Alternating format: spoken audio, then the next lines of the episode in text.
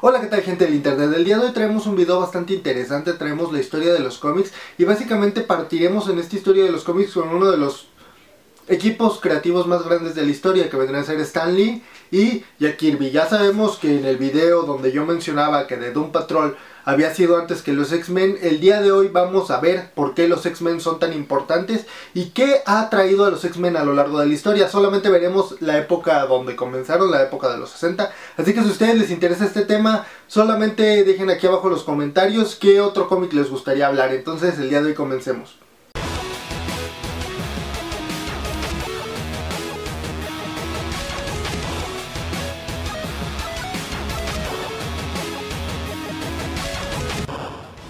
Podríamos empezar a hablar de historia de los cómics sin mencionar que ya tenemos un par de videos con reseñas de algunos cómics históricos como vendría a ser de Watchmen y también tenemos el video de BD Vendetta. Sin embargo, el día de hoy veremos uno de los equipos que no muchas personas saben el impacto histórico que ha tenido o las referencias históricas que tiene. El día de hoy hablaremos de los X-Men a lo largo de la historia. Soy el experto. El día de hoy me habló y dije que para comenzar el tema con él, pero como me la hueva, lo dejaré a él solo. La época de los 60 fue una época bastante marcada para muchas personas. De hecho, fue una época donde estuvo la Guerra Fría, acaba de pasar la Segunda Guerra Mundial y estuvo muchos, muchos eventos que trajeron a los cómics a cambiar. Bueno, para comenzar, antes de los 60, más o menos en la época de los 50, a los eh, 1938 comenzó lo que vendría a ser la época dorada de los cómics, donde veríamos personajes como el Capitán América, veríamos personajes como Batman, veríamos personajes Wonder Woman, Superman, Hulk, los Cuatro Fantásticos y muchos de estos personajes. Sin embargo, también existirían los cómics eh, especializados o cómics también de horror, de suspenso, de romance o de algunos otros temas. Entonces la gente no conocía los cómics simplemente porque salía un superhéroe, que es una de las cosas que hemos peleado en este canal, que la gente ya no vea los cómics simplemente por el hecho de que trae un superhéroe, sino por el hecho de la forma de arte que tiene. En ese entonces la gente veía todavía los cómics, este formato que tenían estos cómics orillaron a la gente a hacer una de las situaciones más extremas de todas. Pues usted. Pues eso está envenenando a sus hijos, que se está convirtiendo en el demonio de usted. Ay, pero ¿cómo así, doctor? Si los cómics no hacen eso. Sí, señora, tengo muchos estudios y aquí está el libro. Oh, creo que comenzaré una revolución pacífica para sacarlos de las mentes de sus superiores. Sí, como escucharon bien, hace un poquito de calor y... ah, la decisión de estas señoras fue tomar todos estos cómics y quemarlos. O sea, directamente tomaron los cómics de sus hijos y los quemaron porque este señor, este científico, eh, psicólogo, dijo algo que suena muy parecido a la época de hoy en día, que dicen que los cartas de Yu-Gi-Oh son del diablo, que Pokémon es del diablo, que el anime es del diablo. Entonces, estas personas simplemente tenían miedo al poder que tenían las personas para contar historias. Entonces, se deshicieron de todos los cómics que tenían que ver con el segundo los segundos temas que les decía no superheroicos, sino los temas como suspenso, terror, romance, porque los niños estaban siendo absorbidos por el demonio, se estaban convirtiendo en algo que ya no iban a poder tener enfrente las señoras, quemaron estos y llevó a la industria del cómic al decline, ¿ok? Aquí comenzaron a quemarse, muchos de los cómics de esa época son considerados muy valiosos por eso, porque empezaron a quemarse. Sin embargo, en esta época surgió una de las compañías más importantes del medio, sí, estamos hablando de Marvel. Si ustedes quieren saber la historia de Marvel, también pueden dejarlo aquí abajo en los comentarios para que en una próxima entrega hablemos de ello. Pero bueno, fue creado Marvel y trajo a estas dos grandísimas personas con ellos. Trajo a Jack Kirby y Stan Lee. Jack Kirby, Starkey y Stan Lee crearon al equipo de superhéroes por excelencia, a los X-Men. Ok, ¿por qué digo por excelencia? Porque tienen un impacto histórico en los 60 bastante, bastante grande. Y ahorita veremos por qué. En esta época existían dos personas que peleaban por los derechos de los negros y estas dos personas son Malcolm X y también tenemos al famosísimo Martin Luther King. ¿Ok?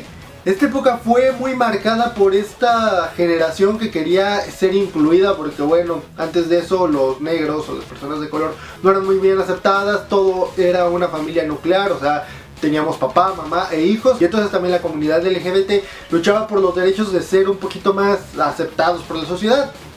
Entonces, Esas dos personas, Malcolm X y Martin Luther King, luchaban por el derecho de los negros. Ambos luchaban por el bien común de los negros, sin embargo, los dos tenían ideas bastante, bastante diferentes a lo que vendría a ser el traer a los negros dentro de la comunidad blanca, ¿ok?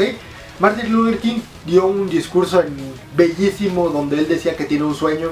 El sueño era que todos conviviéramos con todos, que viviéramos felices y que estuviéramos conviviendo felices.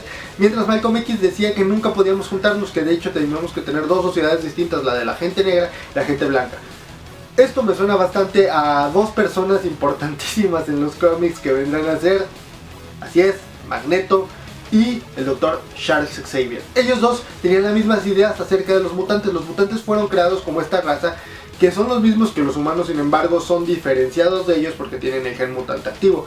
Entonces, aquí tenemos la primera de todas y cada una de las referencias que tienen los X-Men a lo largo de la historia.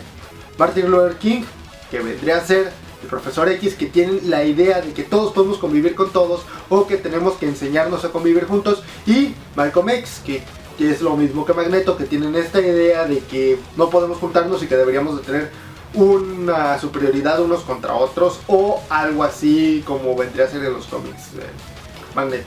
Bien, todo este tema revolucionario de los X-Men lleva todos los años. De hecho, si compras cualquier cómic, cualquier saga de cómics, lo más seguro es que encuentres una época donde está tocando los X-Men a lo largo de la historia. Porque, bueno, ustedes creían que Civil War había sido el primer cómic que había pedido a los superhéroes licenciarse. Sin embargo, antes de eso estuvieron en los X-Men licenciando muchísimos mutantes porque, bueno, el gobierno quería tener control bajo los bajo los procesos que tenían los mutantes y querían exigirles, entre muchas otras cosas, que no se pudieran reproducir tan fácilmente como los humanos. Y todo esto que estamos hablando suena como que podría pasar en la vida real y pasa en la vida real. Esto pasa con las personas LGBT, ellos no tienen ya derecho a casarse en algunos estados por el mismo hecho que estamos diciendo, quieren mantener, por ejemplo, las adopciones fuera de ellos y muchas otras cosas que están pasando.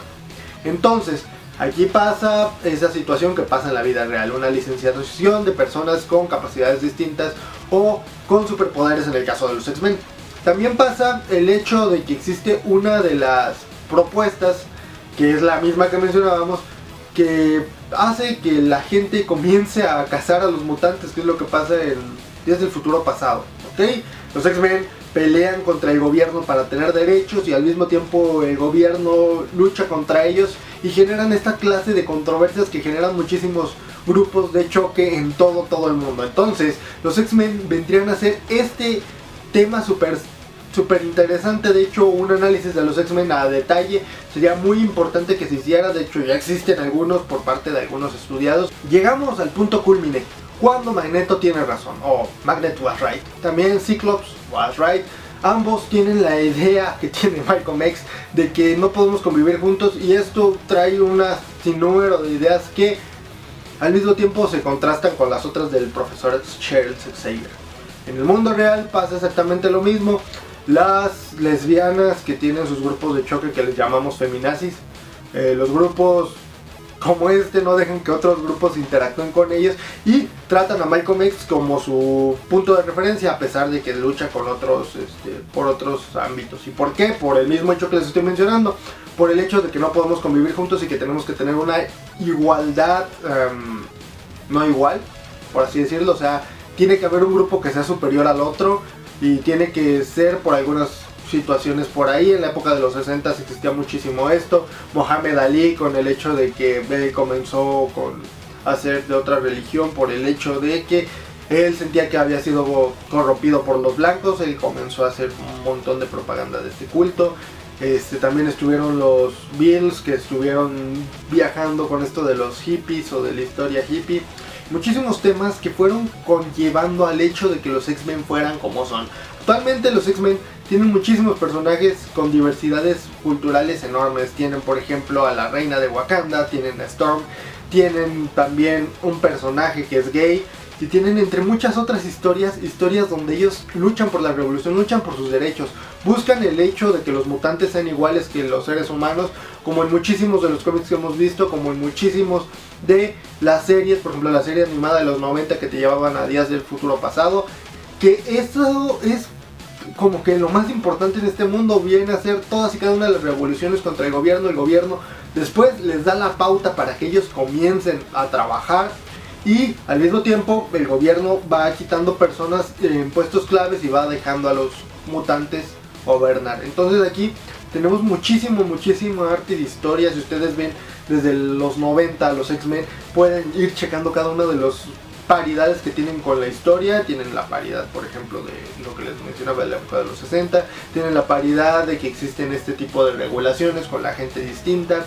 Tienen la paridad de que también en el hecho de los X-Men surgen personajes que son tomados como extremistas o como este, personas que ya no son eh, bien aceptadas. Por ejemplo, los musulmanes en la época actual, ya cuando vemos un musulmán, todo el mundo pensamos que son personas que son muy explosivas, por así llamarlos.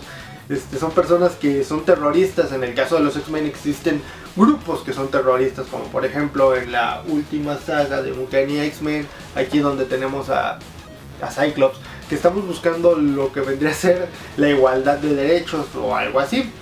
Tenemos otros grupos como vendría a ser los Inhumans en el caso de Inhumans vs X-Men. Este caso es uno de los más importantes de toda la historia porque bueno, en la época de los LGBTs existen dos grupos, los grupos que son de la tercera generación, que vendrán a ser estos que simplemente buscan este, estar en superior de los demás y los de igualdad de género. Entonces aquí también tenemos un tema bastante interesante. Sin embargo, tú tienes que ir considerando cuál es cuál y ir viendo todos y cada uno de los personajes que va absorbiendo esta época de los X-Men. Entonces, si vemos, la historia de los X-Men es bastante rica en esto de las revoluciones, tiene bastantes giros argumentales interesantes y ustedes pueden checar cada una de las paridades que tiene con el mundo real. Esto vendría a ser la primera parte de cómics en la historia con esto de los X-Men en los años 60. Si ustedes quieren escuchar de alguno de sus superhéroes favoritos, analizándolo a la historia y ver las paridades que tiene con la historia, déjenlo aquí abajo en la caja de los comentarios. Si no les gusta este video, váyanse a ver tops de tops de cómics o también pueden ver algún otro niño con hype con algún alguna este algún tráiler de videojuegos, algún tráiler de películas o pueden ver a cualquier niña hablar desde temas que no conocen. Nosotros somos Geekstamina y ustedes saben que estamos en el camino de esto de ser geeks. Bueno, gente, el día de hoy terminamos con esto de lo que vendría a ser historia en 20 minutos, va más o menos que llevamos aquí. Tratamos de ser lo más explícitos posibles porque el hecho es que trae muchísimo tema, trae horas y horas de plática y de, de, este, de esto que vendrá a ser el tema. Si ustedes quieren que veamos un poquito más la historia a detalle de cada uno de estos temas, ustedes podrían tener la palabra final de si continuamos con este tipo de videos, siguiendo con los X-Men, viéndolos un poco paso a paso, porque ahorita los hablamos bastante rápido en este tiempo que tuvimos juntos. Este, también si ustedes quieren algún otro personaje, como ya les mencionamos, déjenlo en la caja de comentarios y nosotros atenderemos su petición. Ustedes saben que nosotros somos un canal pequeño, no tenemos muchísimo presupuesto para hacer este tipo de cosas. Sin embargo, lo hacemos con muchísimo, muchísimo cariño para ustedes. Sin más por el momento, den like, suscríbanse y dejen un comentario aquí abajo. El nivel